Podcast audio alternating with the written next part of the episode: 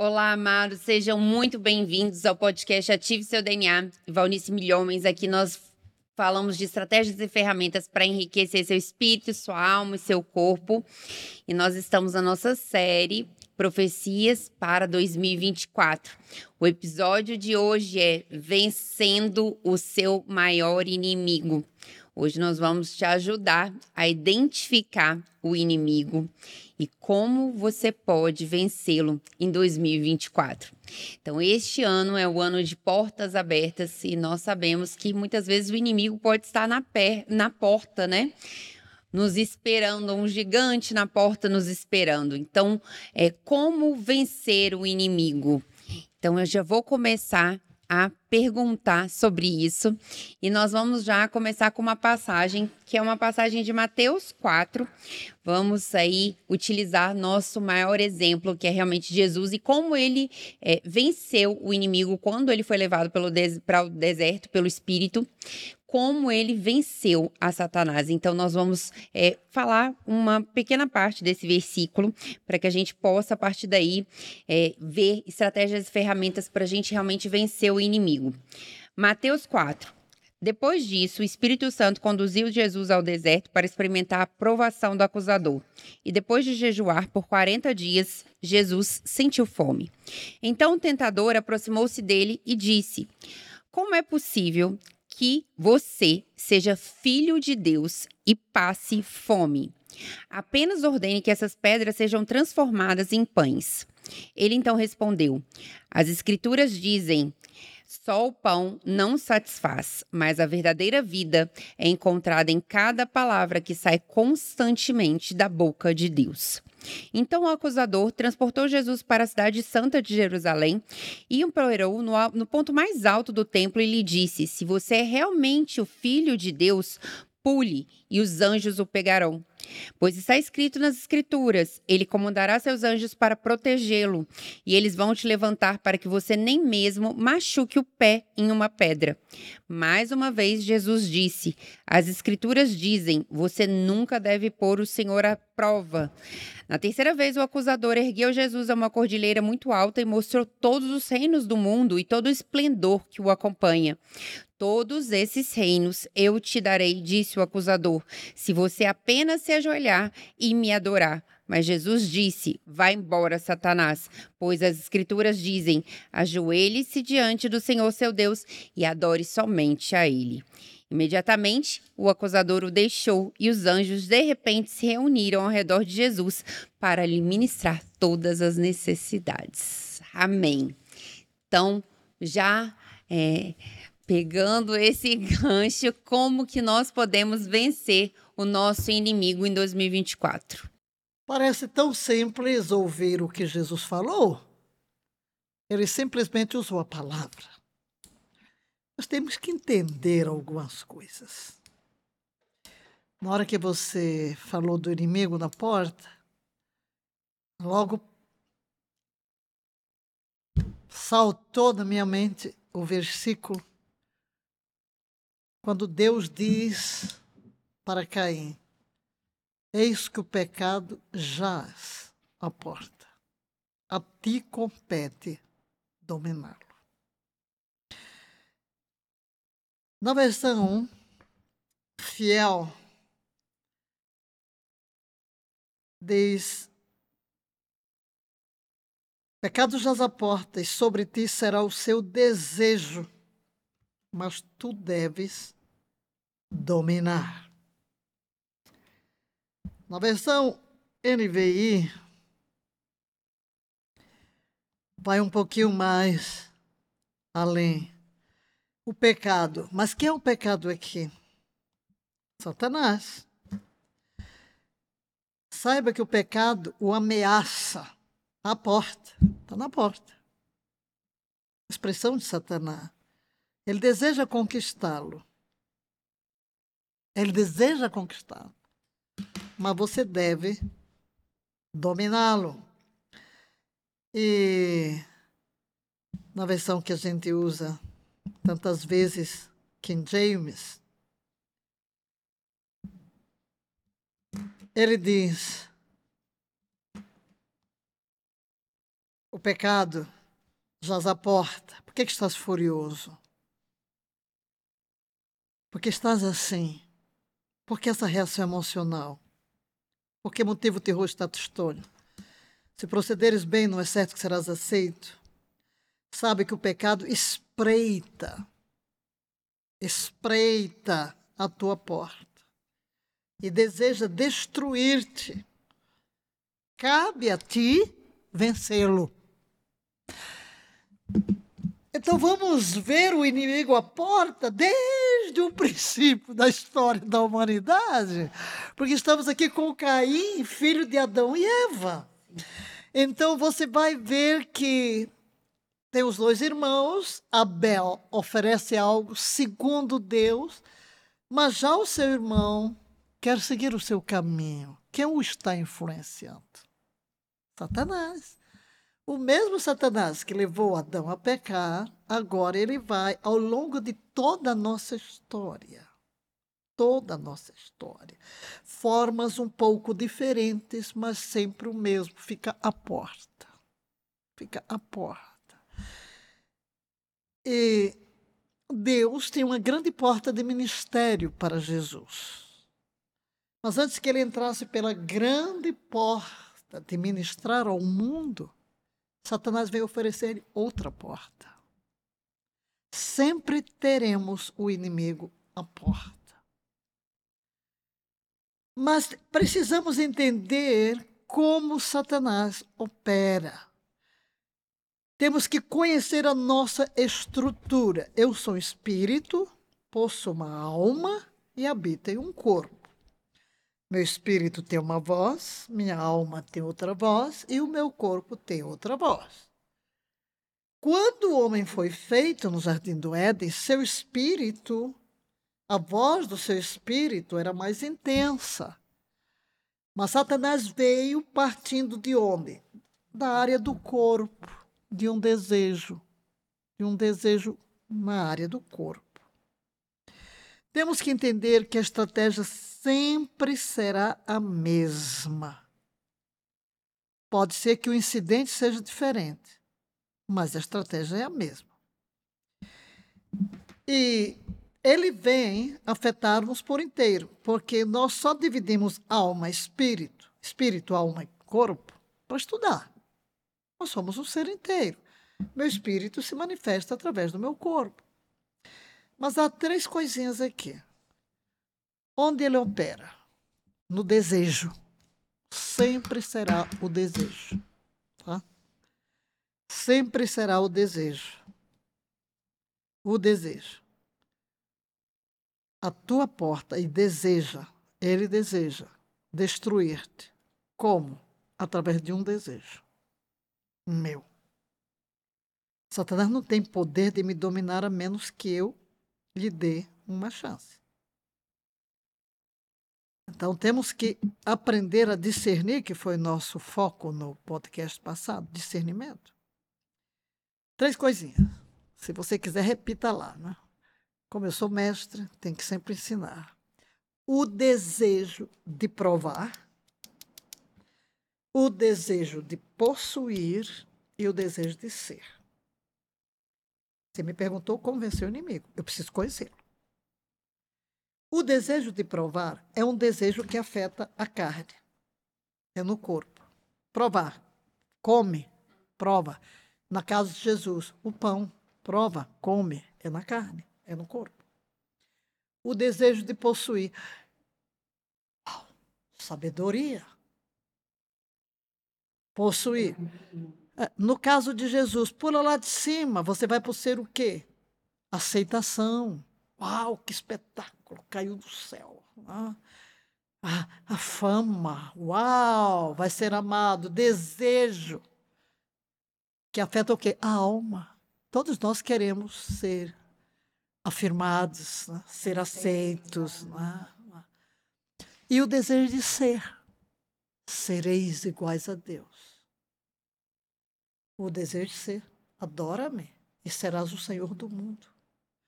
Os reinos me foram entregues. Então, sempre ele virá nessas áreas. tocar o nosso corpo pelo desejo de provar o que não devemos provar. Aí entra tudo, entra sexo, entra comida, entra bebida, entra fama, bebida, tudo. tudo na vida. O desejo de possuir, possuir a aprovação dos outros. Por que, que muitas vezes entramos pelas portas erradas? Porque queremos agradar as pessoas, porque estamos debaixo de pressões e ser o que Deus não intentou que nós fôssemos. Eu quero ser o chefe, eu quero ser o primeiro, eu vou pisar em cima de todo mundo, ah, todo o meu trabalho, eu quero ser o gerente, eu quero ser.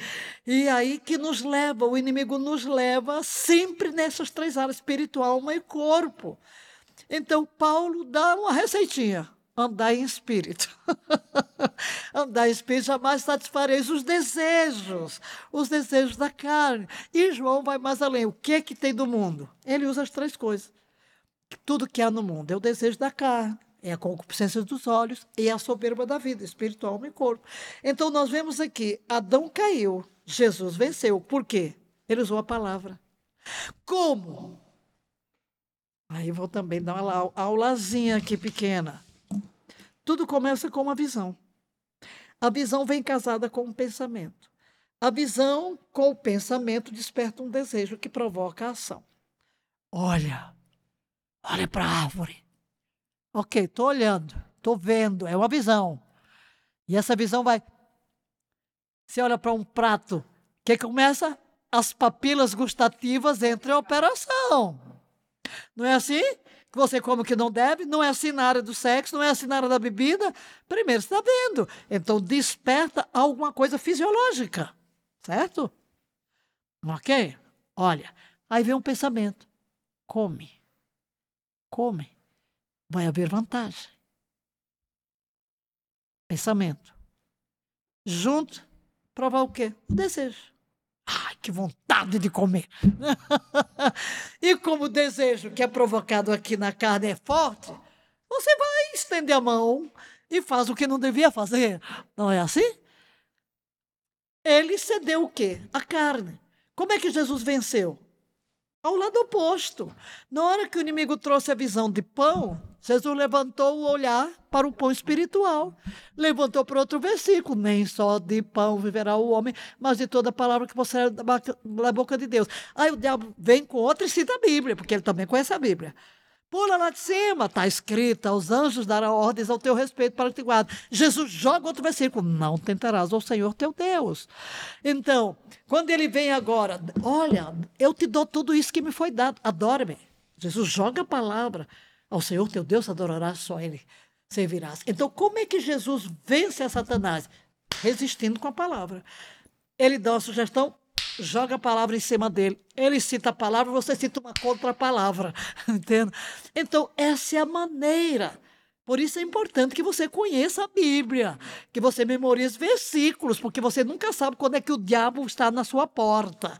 É? Isso é um lado, porque tem outro, né? Não sei se você vai tocar, mas enfim, eu vou ficar por aqui só nessa como vencer com a palavra. Vou tocar. um dos primeiros, o primeiro questionamento, né, que Satanás faz para Jesus, né? Se és o filho de Deus. Tocando em dois pontos aí importantes, que são a identidade e a paternidade. Hoje a gente vê realmente uma crise de identidade no mundo, né? Não só no Brasil, como no mundo. Em todo mundo a gente vê uma crise de identidade. Muitas pessoas eu recebo no consultório todos os dias, né? Falam: "Ah, doutora, eu sou deprimida, né? Eu tenho eu tenho depressão desde que eu é, desde que eu era muito pequena, desde jovem. Agora tenho recebido, né? A gente nunca viu tanto diagnóstico de autismo. Ah, eu tenho autismo desde a infância. Ah, eu sou autista, eu sou deprimida, eu sou ansiosa, eu, eu, eu, eu sou o pânico, né? Então a gente vê que realmente é, existe um grande movimento de Satanás para afetar a identidade das pessoas neste momento, nesse século, o que acaba afetando todo o resto, inclusive em relação à paternidade, paternidade dela e paternidade em relação a Deus. Então, é como utilizar a palavra, qual é a melhor estratégia nesse momento para as pessoas que estão ouvindo aí e que estão passando por essas crises de identidade, estão com depressão depressão, ansiedade, né? E falam: eu sou depressão, eu sou ansiedade, eu sou autista. É, qual que é realmente o conselho para essas pessoas que estão vivendo essa crise de identidade ou alguém que tem alguém próximo que está passando e vivendo por isso? Você tem que assumir a sua real identidade. E a sua real identidade está em Cristo. Se alguém está em Cristo, uma nova criação é. As coisas velhas já passaram, eis que tudo se fez novo. Você em Cristo é mais que vencedor. Você em Cristo é a menina dos olhos de Deus. A Bíblia chama você de filho. Quando você vem a Cristo, você é adotado como filho como filho amado, com amor eterno te amei, com cordas de amor te atraí. Então você tem que se ver em Cristo e não aquela imagem que Satanás quer transferir para você. No outro podcast dissemos aqui que o alvo de Deus é que sejamos semelhantes a Jesus. É a imagem de Jesus que ele quer projetar em nós, a imagem que perdemos. Então todo o trabalho de Deus, toda a obra de redenção visa restaurar.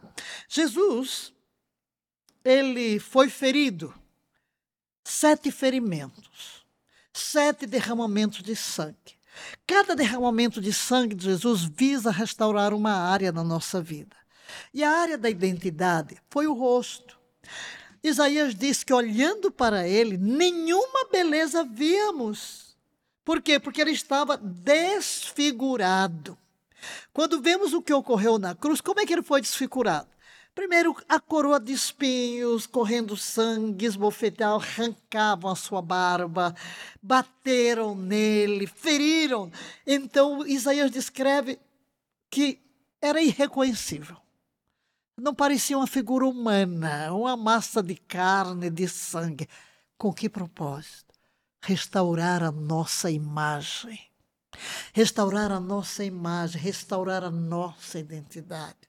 Você talvez hoje esteja trazendo uma identidade de feridas, porque alguém disse: você é um esse, você é um aquele, você é um fracasso, você é um doente, você é um autista, você é um. Tudo isso que as pessoas, quando chegam para você e dizem isso, é porque elas já ouviram outros dizendo a respeito dela. E ela foi assimilando aquilo. Ou o médico disse: você, está, você é um dependente.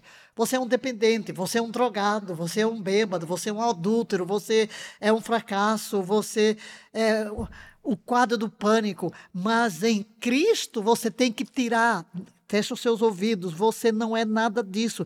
Somente aquilo que a Bíblia diz a seu respeito é que você deve assimilar. Por isso nós temos aquela aquela expressão, eu não sei quem começou esta frase, mas ela se tornou universal. Eu sou o que a Bíblia diz que eu sou. eu tenho o que a Bíblia diz que eu tenho, eu posso o que a Bíblia diz que eu posso. Eu não sei quem foi o autor, mas todo mundo diz porque é uma verdade. Sintetizar o eu sou o que a Bíblia diz que eu sou. A Bíblia diz que eu sou fracasso? Não. A Bíblia diz que em todas as coisas eu sou mais do que vencedor. Então, eu fui abandonado? Não, eu não sou abandonado. Nunca te deixarei, nunca te desampararei. É isso que a Bíblia diz. Então, para que eu possa vencer esta identidade toda, eu tenho que entender que eu sou o que a Bíblia diz que eu sou. Amado, protegido, sou a noiva do Cordeiro, sou uma nova criação, em todas as coisas sou mais que vencedor. E esquece o diabo, porque a Bíblia diz: maior é o que está em nós do que aquele que está no mundo. Então eu não tenho que ter medo, não tenho que me sentir afrontado quando o inimigo jaz à porta. Compete a ti dominá-lo, está lá o texto. Complete, compete a ti. É tu vais dominá-lo, és tu. Eu te dei força, eu te dei poder. Então tu vais dominar. Ele sempre vai estar espreita. Mas eu tenho poder em Cristo para resisti-lo. Agora, uma coisa que é interessante é entender que, ao entrar pela porta de uma nova oportunidade, você pensa que do lado de lá serão mil flores, mas não, há gigantes a serem vencidos. Então você tem que entender que Deus hoje quer dar uma identidade a você. Que eu comecei a falar disso domingo. um matador de gigantes. Você é um matador de gigantes. Então você vai entrar por todas as portas. Se o inimigo estiver à porta impedindo que você entrar, ou se ele aparecer do outro lado, como aconteceu com Jesus, quando é que o inimigo foi aparecer? Depois que ele foi batizado e Deus proclamou: Este é o meu filho.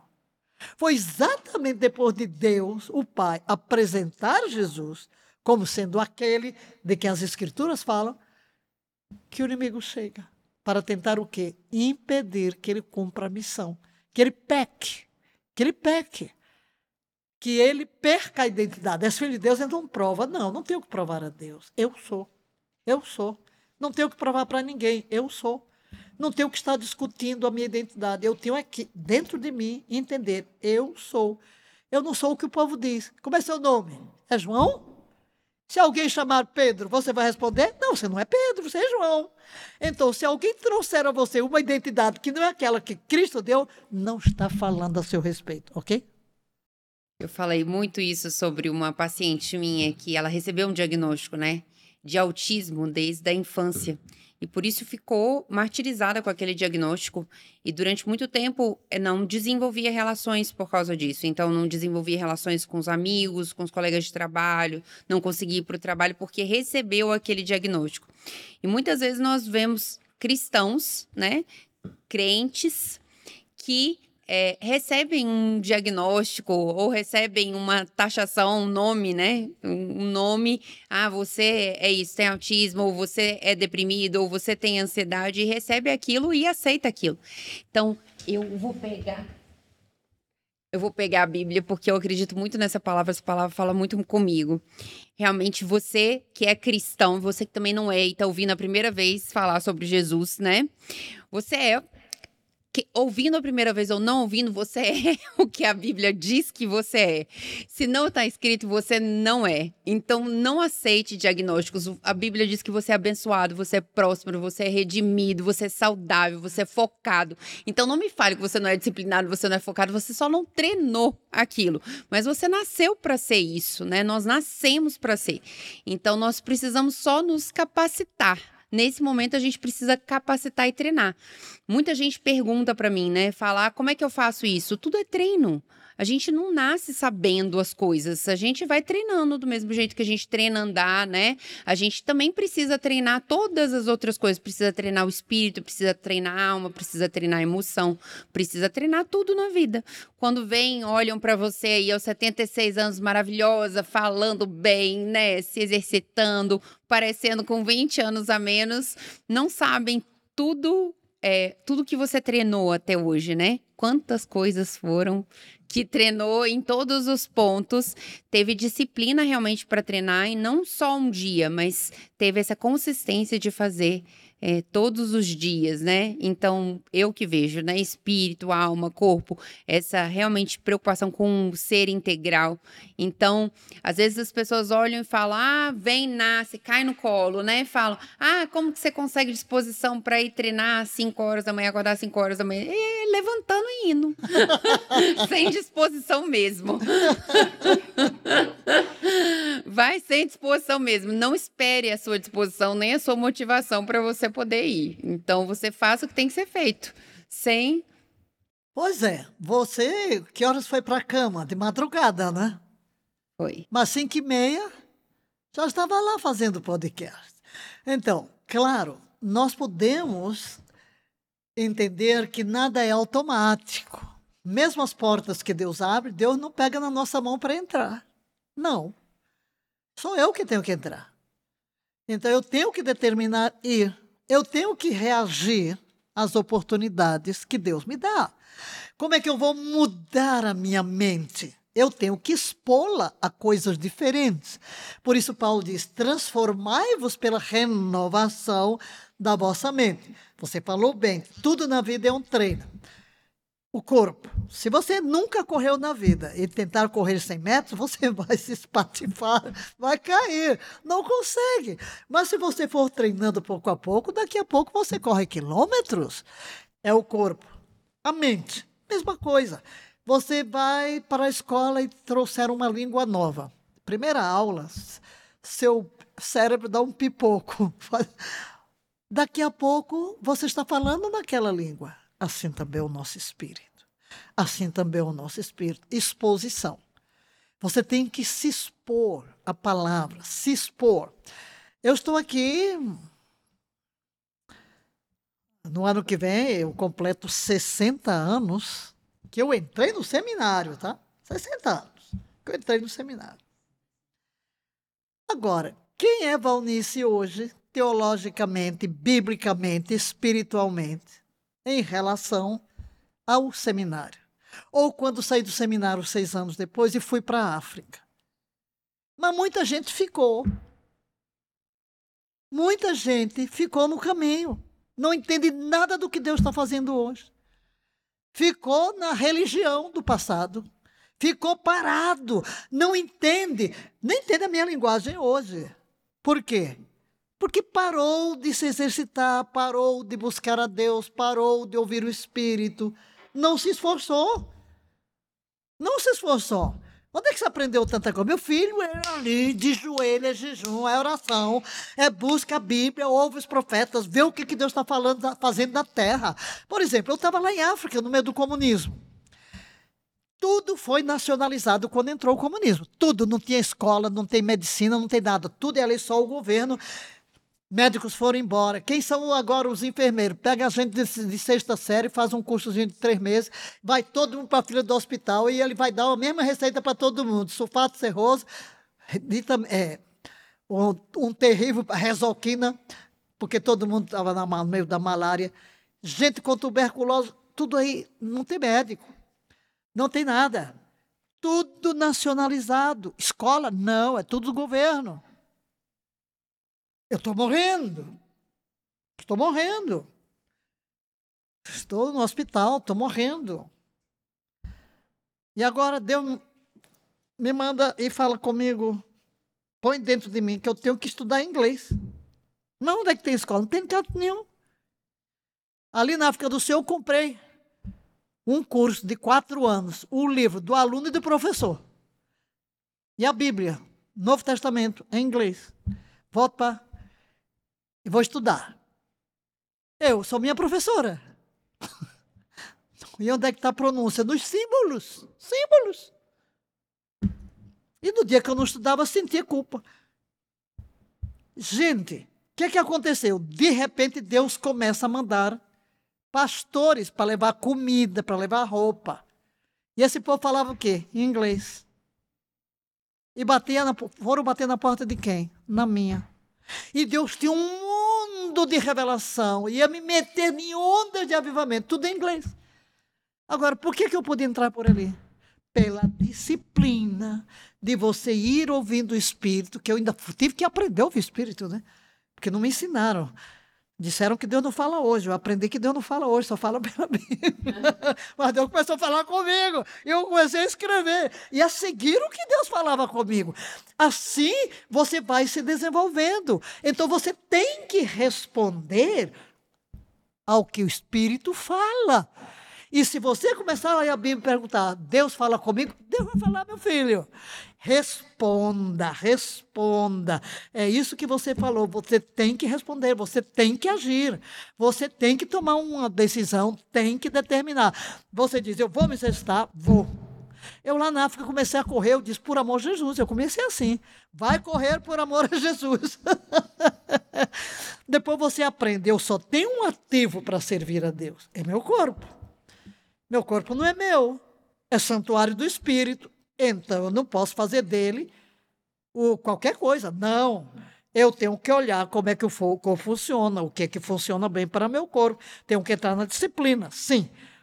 Aí muita gente chega aqui, vem põe a mão, dá essa unção. Eu Ei, não é unção não, meu filho, é disciplina de muitos anos. você quer chegar onde eu estou hoje? Só eu impondo mão sobre você? Ah, deixa de ser religioso. As coisas não são assim. Não é, ah, vou usar um talismã. Não. Não, Deus nos deu capacidade de tomar decisão, nos ater às decisões e nós vamos colher o que plantamos. Tudo que o homem semear, isso também se fará. Por exemplo, quando eu digo que a última gripe que eu tenho, tive, foi mais de 40 anos, o povo fica, oh, sim, Nunca tive uma febre, nunca tive uma gripe em todos esses anos desde que eu voltei para o Brasil. Em quando você voltou? 85. Nunca? Não. Mas por quê?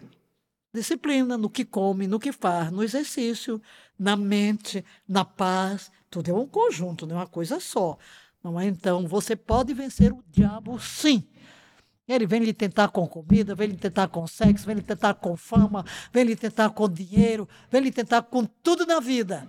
Mas você sabe quem você é. Eu sou filho de Deus vivo, eu sou a noiva de Cristo, o Espírito Santo está em mim, sou o santuário de Deus e eu sou a voz de Deus na terra. Eu sou a habitação de Deus na terra. Eu não sou controlado pelo diabo. Eu já nasci de novo. Deus já me transportou do reino das trevas para o reino da luz. Esta é a minha identidade. Sai do meu caminho, Satanás. eu sou o que Cristo diz que eu sou. Maravilhoso. Desculpa, lá, eu quase pregava. Não, não. já está maravilhoso, maravilhoso. Esse é um, é um ensinamento muito importante, porque muitas vezes, nesse momento, a gente está numa geração né, de abalos, que começou no ano passado, então, além de portas abertas teremos, e nós vemos, né? Já começamos o ano passado com alguns abalos, já seguimos com abalos no ano, né? No Brasil e no mundo, a gente vê isso.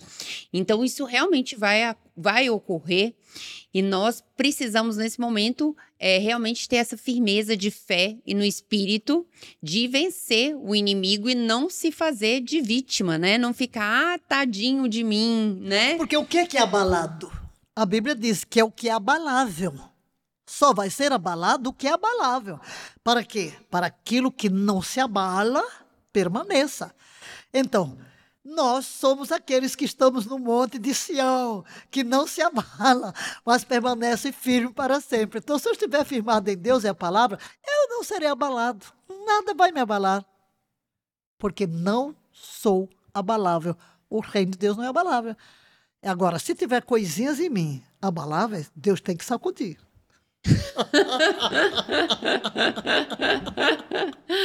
e ele sacode mesmo, mas se você se permanecer firme, nós cremos que tudo que você vencerá, você vencerá em todas as coisas, nós somos mais do que vencedores. Ano passado foi um ano é, bem desafiador, vamos dizer desafiador. Para mim foi um ano desafiador em todos os níveis, então eu vou falar porque realmente o Espírito está falando, então é, alguma pessoa pode sentir isso foi um ano que eu recebo muitas pacientes que falam: ah, porque eu fui traída, né? Às vezes eu fui traída no relacionamento, eu fui traída no meu trabalho, eu fui traída na, na, na, minha célula, eu, alguém falou mal de mim, né? E esse é um ano que a gente vê que realmente é, podem ocorrer algumas divisões, podem ocorrer as, abalos. Então é um ano que realmente a gente precisa se firmar no que é sólido, no que é fé. E eu falei muito isso durante todo o ano do ano passado. O ano passado foi um ano que Deus me abalou bastante. Ele me fritou no asfalto de de frente, de trás, de ladinho, de todos os jeitos. Realmente ele ele Haja traição. Tive muitas traições. Então, se você passou por isso, tive pelo menos umas três traições de pessoas que realmente eu confiava muito, que eu amava muito, que eu achava que eram muito leais. E é muito importante nesse momento que você está passando por isso em casa, se firmar realmente ao que é, Deus tem para sua vida, o propósito, a fé e firmar realmente no seu, no seu, no seu lado espiritual para ter a certeza de que Deus está proporcionando uma limpeza né? É uma limpeza para as novas fases, para a gente atingir um novo nível, para a gente atingir uma porta aberta, como a gente falou de degraus. Tem algumas, a gente já falou um podcast sobre isso, tem algumas pessoas que precisam ficar para trás, tem ambientes que precisam ficar para trás, tem coisas que precisam ficar para trás. Então, se você por agora, e eu tenho recebido muitas pessoas que estão assim, ah, se sentiram traídas, estão com burnout, estão com ansiedade, estão com pânico, né? Se você está passando por algum transtorno, algum abalo na sua vida. Então, hoje você está recebendo estratégias para realmente vencer o inimigo. Então, qual é o recado que você pode deixar para essas pessoas que estão sendo realmente abaladas? Em todas as coisas, não há algumas, somos mais do que vencedores. Cristo está conosco, nós venceremos. E a coisa mais importante é que, no meio destes abalos, como eu disse, há coisas na nossa vida que vão ser abaladas. Por exemplo, você confia numa pessoa e Deus vai tirar o tapete. Diz: a sua confiança tem que estar em mim. Porque Deus não falha, Deus não nos trai.